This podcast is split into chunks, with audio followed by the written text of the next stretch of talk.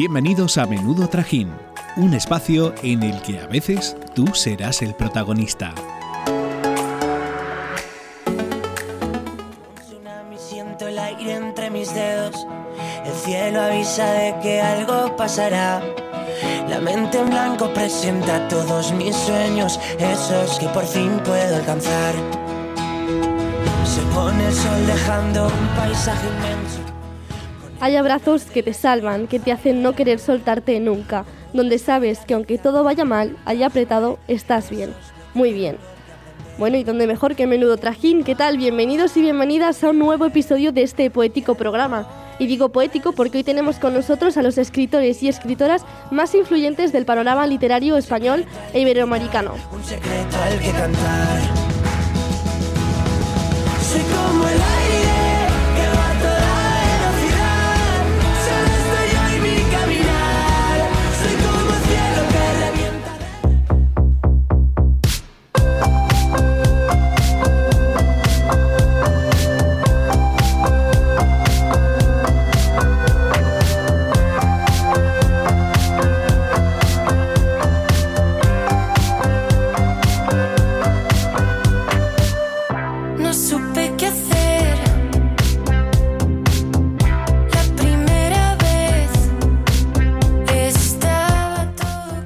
La figura del escritor ha cambiado mucho en los últimos tiempos. El soporte donde se desarrollan sus obras ya no es puramente el papel, sino que cada vez más estos escritores utilizan las redes sociales para difundir sus libros o sus escritos. Hemos entrado en una nueva era en la que los jóvenes escritores y escritoras cada vez dominan más el panorama literario y también en la que el público juvenil forma parte de ello.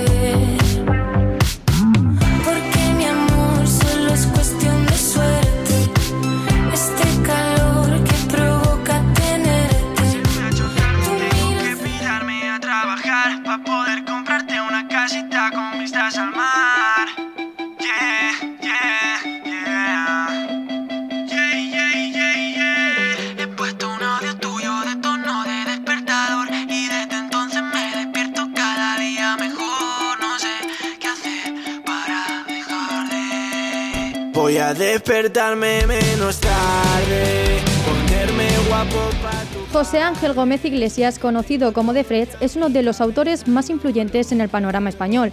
Con su primer libro Casi sin querer conquistó al público juvenil en el año 2015 y hasta ahora sigue cosechando grandes éxitos posicionándose como autor superventas con más de medio millón de ejemplares vendidos en España y en Latinoamérica. Incondicional o Ya no quedan ciudades han sido otras de las obras de De Freds llenas de fragmentos que son tendencia en las redes sociales. Buenos días, De Freds, ¿qué tal? Hola, buenos días. Pues muy bien, la verdad, muy contento. Hace un día muy soleado aquí en mi ciudad, o sea que muy bien. Para empezar la entrevista, nos gustaría conocer un poco el origen de tu seudónimo. ¿Por qué de Fred? Pues mira, la, la verdad que la gente espera una gran historia, pero la verdad es que es más casualidad que otra cosa, ¿no? Eh, yo hace mucho tiempo, la primera vez que tuve internet en casa, pues estaba un día con mi hermano y no sé si me quería hacer un email o registrarme en alguna web o alguna cosa así, y como no se me ocurría nada, pues eh, pues marqué teclas en el, en el teclado del ordenador al azar, y como las letras de Fred están cerca, pues salió esa palabra y me gustó, y a partir de entonces pues empecé a utilizarla. Dije, bueno, pues me registro con esto, que total aquí no me va a leer nadie.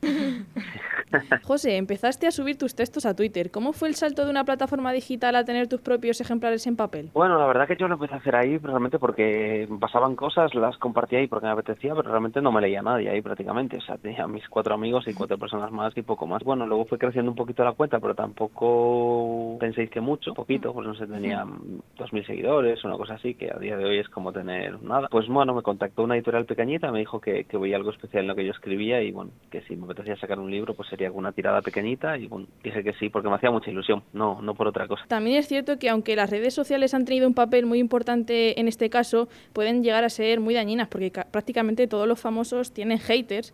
¿Cómo llevas tu andadura por las redes? Por ejemplo, Twitter cuando, cuando yo empezaba era un sitio mucho más amable, mucho más agradecido, mucho más divertido. A día de hoy es como mucho más tóxico, más a machacar a todo el mundo. Sea, No hablo de mí, o sea, hablo en general, de, de- de todo el mundo. Y bueno, pues sí, al principio cuando saqué el primer libro, pues leía cosas y, y la verdad que no entendía, ¿no? Porque yo simplemente era un chico que había sacado un libro y no nada más, no, no, no creía molestar a nadie. Pero bueno, al final te das cuenta de que forma parte, ¿no? Cuando cuanto mejor funcionan las cosas, cuanto más éxito tienen, pues más gente pues siente Hmm. Eh, odio, envidia o como quieras llamarle. Y bueno, pues ahora ya me da un poco más igual, la verdad. Es eh, motivo de orgullo. O sea, si alguien pierde su tiempo en decir cualquier mierda sobre mí, pues, pues peor para él. Yo, la verdad que no, yo invierto mi tiempo en otras cosas mejores. Entonces forma parte de eso eh, para mí y para cualquiera que, que haga cosas. Ahora, dejando a un lado las redes sociales, algunas personas te consideran como uno de los poetas más influyentes para el público juvenil, pero hemos visto que a ti no te gusta que te clasifiquen con la etiqueta de poeta. ¿Por qué? Bueno, pues porque yo creo que lo que yo hago no es poesía. Creo que lo que yo hago son relatos de, de, cosas que he hecho de vida.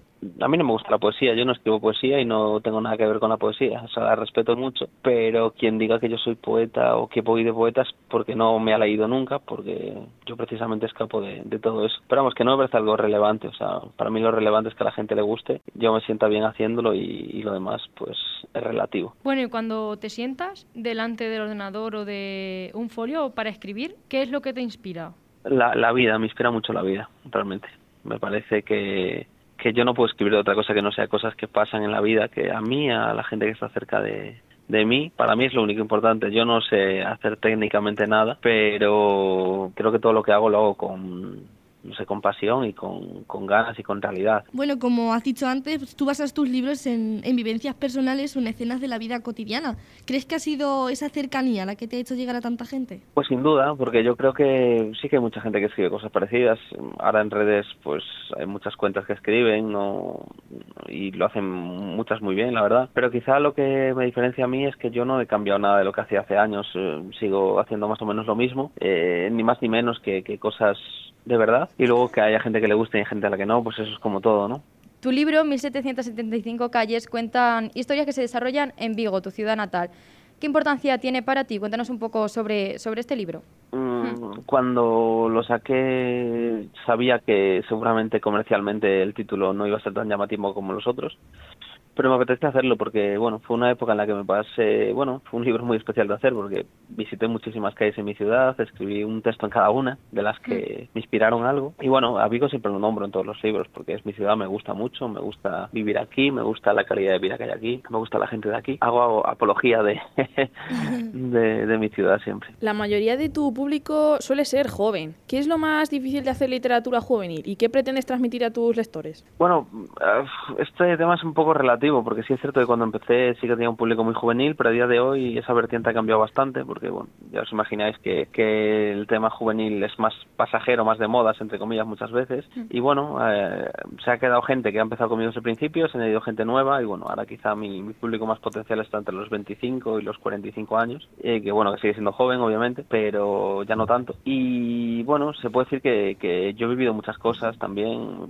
eh, he pasado por esas edades, bueno, las de 45 todavía no, pero, pero he pasado por algunas edades y por algunas situaciones que, a mí también me pasaban y bueno, quizá me sé poner en el lugar de, de la gente también. Has batido récords de reservas con más de 2.000 libros reservados en menos de 48 horas, casi dos meses antes de ponerse a la venta, con algunos libros como con Recordar Contraseña. Sí, sí, sí, bueno, la verdad es que siempre que sale un libro mío, pues firmo pues 1.500, 1.000, 2.000 ejemplares en mi casa para que se vendan en la web de Casa del Libro, que es una semana que es una pesadilla, porque es vivo rodeado de cajas y, y, y no se acaban nunca, pero, pero sí, sí, algunos récords de esos he, he batido. También cuando salió mi cuarto libro, pues llegué a tener los cuatro como los más vendidos a la vez en la web de Casa del Libro, que eso creo que no ha pasado nunca. ¿Y cómo viviste esa acogida en ese momento, que, que al fin y al cabo estabas empezando, y cómo la llegas a vivir ahora con el paso de los años y, y con otros libros? Bueno, ahora, ahora quizá, por suerte me he hecho pues mi carrera literaria, ¿no? Un poco, pues mi nombre, mi sello, entre comillas. Y, y ahora estoy un poco más tranquilo, ¿no? O sea, esa fiebre ya de, de, de que había hace tres o cuatro años, que era una absoluta locura, pues tampoco era sana en el sentido de, de bueno, hacer firmas de seis horas, mentalmente eso es muy duro. Y bueno, pues eh, ahora pues eh, la sensación de que, de que mi público está ahí, de que, de que llevo muchos años ahí y que todavía sigue viniendo más, pero que es todo un poco más tranquilo, entonces también lo agradezco porque bueno, mis firmas, aunque siguen siendo largas, pues ya no son de cinco horas ni seis, pero la gente pues se va muy contenta, puedes hablar más con ellos y bueno. Bueno, ya para terminar, cuéntanos, ¿cuáles son tus próximos proyectos? Eh, ¿Tienes algún libro entre manos? Sí, estoy a punto de terminar uno, eh, de entregarlo y ya saldrá cuando la editorial considere. Y bueno, ya empezaré a trabajar en el siguiente, mínimo habrá un par más y luego ya veremos. Y bueno, también saldrá pues, alguna cosilla más, alguna sorpresa. ¿Y nos puedes dar algún adelanto de este próximo libro? Va a ser un libro doble, o sea, doble en el sentido de que lo vas a poder plantear de dos maneras, esa es la única pista que te puedo dar.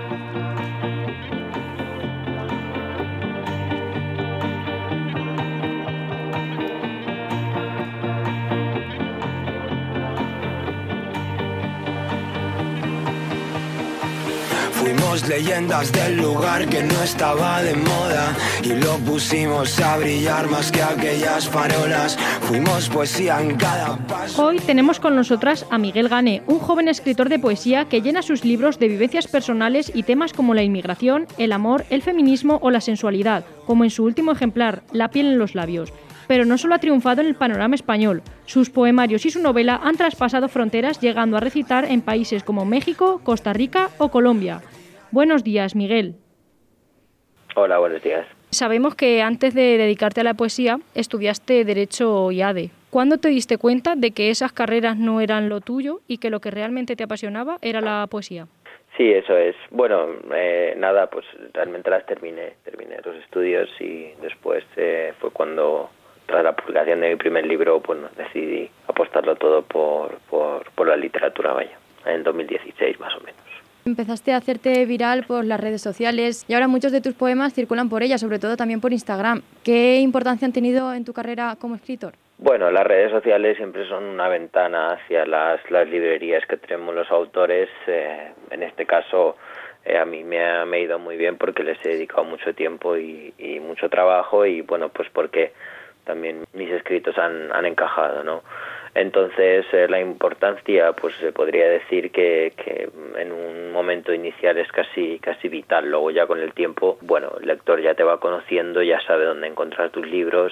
Ahora lo único que para que sirven es para generar nuevos lectores, aunque ya no tanto como antes, y para que los, los antiguos lectores se enteren de cuando, cuando publicas. ¿no? ¿Te han permitido ser más cercano con tus lectores? Sí, esa es otra de las facetas interesantes de las, de las redes sociales que tiene a, a, la persona cuyo trabajo le gusta a mano, ¿no? Entonces te escriben, eh, tú obviamente yo soy una persona que contesta casi todos los mensajes y que escucha lo que lo que los lectores tienen que decir, ¿no? Entonces, bueno, esa cercanía es un punto muy positivo siempre. Bueno, tus libros están basados en, en vivencias tuyas, ¿no? Entonces, ¿qué pretendes transmitir con tus poemas y con tus escritos? Bueno, no tengo un objetivo eh, principal, sobre todo yo escribo las cosas que, que hago, eh, que, que pongo sobre el papel un poco por aclarar mi cabeza, por despejar algunas dudas de mi vida y, y por, bueno, por, por entretenimiento, por diversión y por pasión, ¿no? Entonces, lo interesante de todo es, claro, que el lector se identifica mucho con, con, con las cosas que, que publico, pero eh, claro, supongo que al, siempre lo digo, vivo el mismo el mismo mundo que, que la mayoría de que la mayoría de mis lectores, ¿no?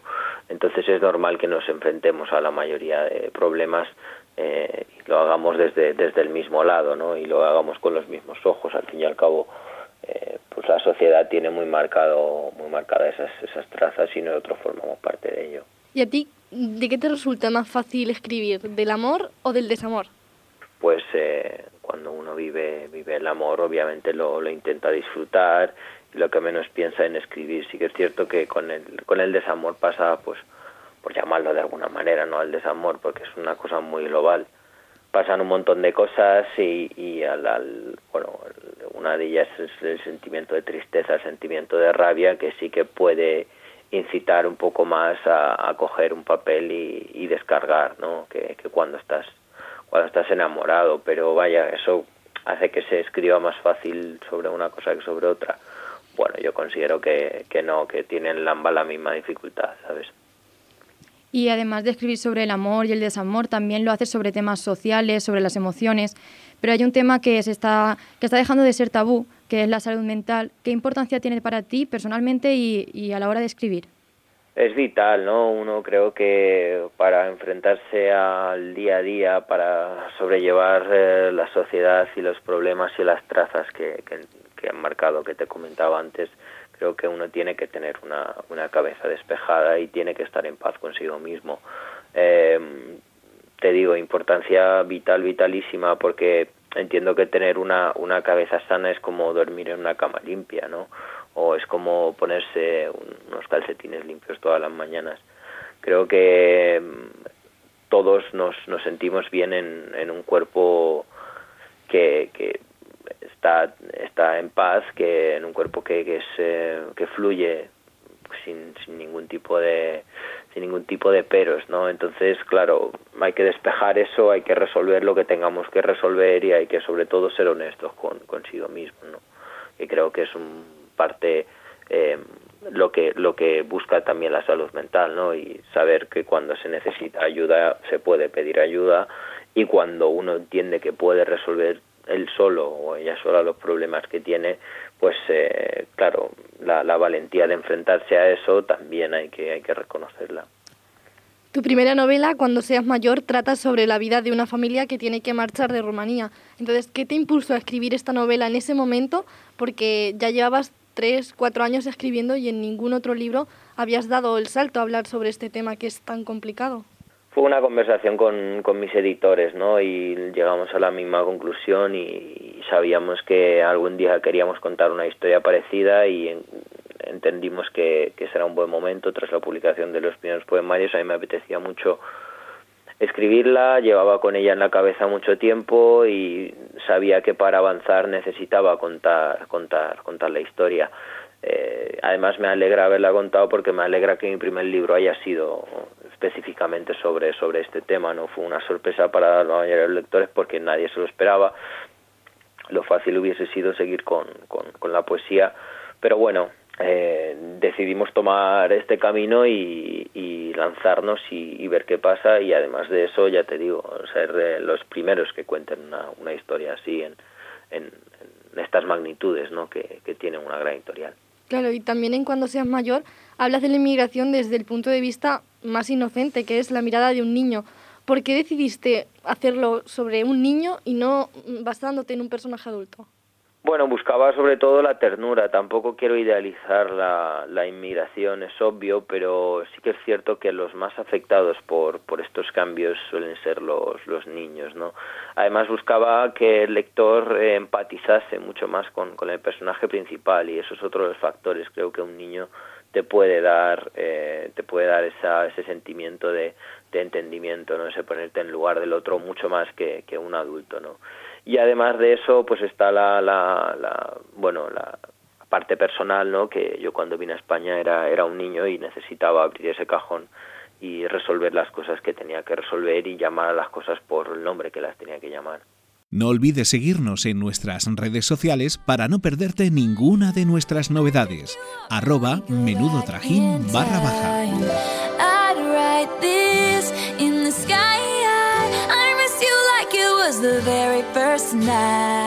La sociedad va cambiando poco a poco y con ella también la visión de las mujeres en el mundo de la escritura. Ellas, que tuvieron que utilizar seudónimos masculinos para no sufrir las consecuencias de un mundo patriarcal, ahora lideran las listas de venta y se posicionan en el podio de los premios de escritura.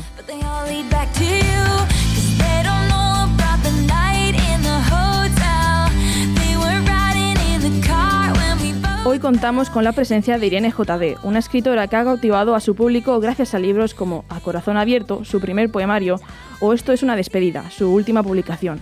Sus textos recogen la realidad sobre la vida, el amor o la amistad. Buenos días, Irene. Hola, encantada de estar aquí. Eh, ¿Cómo te diste cuenta que ser escritora era lo tuyo? Pues eh, yo siempre he escrito desde pequeña, desde que aprendes a escribir con cinco años, aunque antes eran eh, más bien historias, cuentos, etcétera y siempre me ha gustado. No, no sabía si se me daba bien o mal, pero siempre me ha gustado, siempre lo he hecho y a medida que que he ido creciendo, con 15, 16 años yo creo que fue ya cuando empecé un poco a meterme, no en la poesía como tal, pero bueno, sí un poco en este género y hasta ahora. Entonces siempre ha sido lo mío. ¿Y te dedicas profesionalmente a la literatura, a la música y a los vídeos de YouTube que también subes? ¿O tienes que compaginarlo con algún trabajo? No, o sea, esto al final para mí es una afición. Yo soy periodista y yo trabajo de, de en una, en una fundación, en el Gabinete de Comunicación, eh, y al final lo de escritura, los vídeos de YouTube, etcétera, para mí es como una afición, que es verdad que tiene muchísimas cosas mm, maravillosas, pero para mí es un hobby. Y bueno, la- a día de hoy las redes sociales son, son muy importantes para, para un escritor, ¿no? Entonces, ¿cómo de importantes son para ti y para tu trabajo a día de hoy? Eh, pues para mí en realidad son todo, porque yo, mm, bueno, YouTube no es una red social como tal, es una plataforma, pero es a través de la cual yo publico todos mis vídeos los domingos, también genero ingresos, a través de Instagram, TikTok, Twitter, etcétera, es como difundo todo el contenido que hago, entonces para mí es el 100% básicamente. Claro, porque tú empezaste por redes sociales a hacer literatura. Sí, yo empecé, bueno, empecé con un blog de blogger del año de la polka. Eh, luego pasé a YouTube y luego fue cuando ya me abrí el resto de redes sociales, de perfiles, de Instagram, en TikTok. Y como acabamos de mencionar, tienes un canal de YouTube en el que sumas más de medio millón de seguidores. Cuéntanos un poco cómo son tus vídeos para que nuestros oyentes se puedan hacer una idea. Bueno, pues mis vídeos al final eh, son reflexiones sobre, sobre todo hay amor y desamor de, de muchas maneras posibles. También hay sobre, bueno, la felicidad, la amistad, la familia, situaciones cotidianas que te pueden pasar en tu día a día y es, eh, bueno, una reflexión sobre todo eso, a la que le sumas música, a la que le sumas eh, imágenes en vídeo y que creo que te- queda todo muy chulo. ¿Y cómo consigues transmitir tu- tus escritos, tus vivencias, eh, todo? ¿Cómo lo consigues transmitir en un espacio tan reducido como, por ejemplo, Twitter, que, que no te deja eh, más allá de X caracteres, ¿no? Ya, de hecho en Twitter es más complicado porque al final eh, solo puedes poner eh, una frase, dos frases, ¿no? Entonces ahí es verdad que lo tengo un poquito más reducido, salvo que comparta algunos de mis vídeos o que haga captura de pantalla de algún texto y lo, y lo comparta. Por eso para mí lo mejor es YouTube e incluso Instagram porque me permiten eso, subir los vídeos, que es lo que más a mí me gusta. Y de hecho hablas también sobre, sobre el desamor en estos vídeos y en el último libro que publicaste, en Esto es una despedida. Para escribir sobre temas tan personales, ¿es necesario vivirlo o tú personalmente te inspiras en otras personas o en otras historias? Bueno, el, el 90% de las cosas las he vivido en algún momento de mi vida y luego hay otro porcentaje que las he visto de cerca en amigos, en amigas, en familiares, etcétera, y a lo mejor una mini, mini- mínima parte, algunos textos o algunos vídeos que es verdad que no me han pasado de cerca, pero que más o menos puedo imaginarme no al 100% porque no lo he vivido, pero bueno, puedo imaginarme cómo, cómo se pasaría. Seguro que tienes algún sitio donde te sientas más cómoda a la hora de escribir. ¿Nos puedes contar cuál es ese? Pues aquí voy a romper mitos porque es que puedo escribir, eh, no sé, o sea, desde en el coche, en el metro, en mi casa, en el trabajo eh, y yo soy muy de notas del móvil al final, o sea, yo tengo todo en las notas del móvil y en realidad ahí puedo escribir en cualquier lado, con ruido, sin ruido, eh, si me sale algo en el momento lo tengo que escribir. Y claro, también hemos dicho pues que hablas sobre temas cotidianos, pero ¿tienes la espinita clavada con algún tema que te gustaría tratar en un futuro libro y que aún no hayas escrito? Pues no temas como tal, pero a lo mejor cosas que he vivido que aún no he escrito sobre ellas, ¿no? O porque pues aún pues no ha surgido la oportunidad, o porque no me he inspirado, o porque no me he atrevido, ¿no? Entonces yo creo que eso, si hago futuros textos o futuros libros, sí que quiero sacar esas cosas que llevo dentro. Y bueno, ahora te quiero preguntar como escritora y como mujer, ¿no? Porque mi compañera Merche ha dicho precisamente que la sociedad va, va evolucionando, ¿no? Pero tú has tenido que hacer frente a ciertos comentarios machistas solo por el hecho de ser una mujer que escribe. Pues la verdad que no. Alguna vez sí que es verdad cuando he escrito algo sobre mujeres o sobre feminismo siempre están bueno, los típicos comentarios idiotas a los que no hay que hacer caso básicamente. Pero, pero la verdad que a día de hoy eh, no.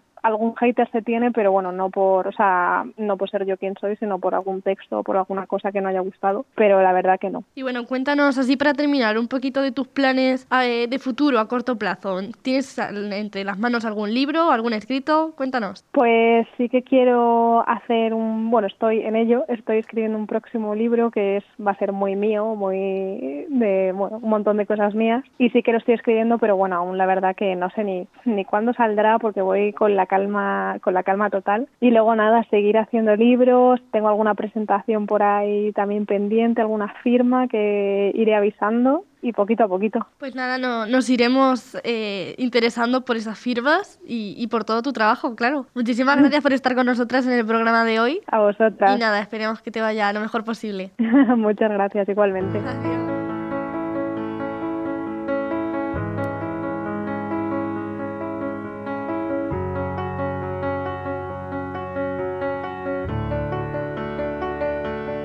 Heard that settled down, that you found a girl and you're married now. Con el tiempo comprendí que la alegría era un arma superior al odio, las sonrisas más útiles, más feroces que los gestos de rabia y desaliento. Esta es una frase de Almudena Grandes, una escritora madrileña que ha dejado un legado enorme en el mundo de la literatura.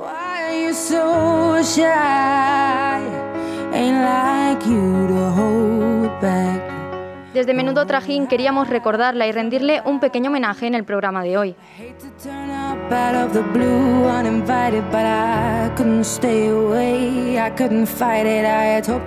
También queremos recordar a Soco Cordente, escritora de nuestra tierra, Cuenca, que nos dejó el mismo día que Almudena Grandes. Mandamos desde aquí nuestro apoyo en estos momentos tan complicados.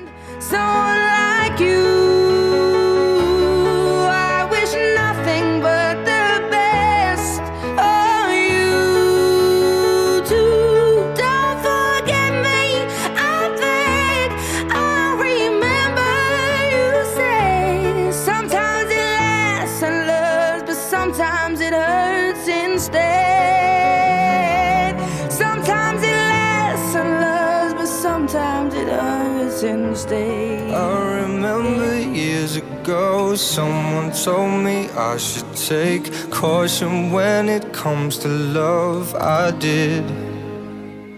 Bueno, queridos oyentes, después de este programa esperemos que os hayan entrado ganas de leer alguno de los libros de nuestros invitados, ya que la lectura es muy importante en todos los ámbitos de la vida.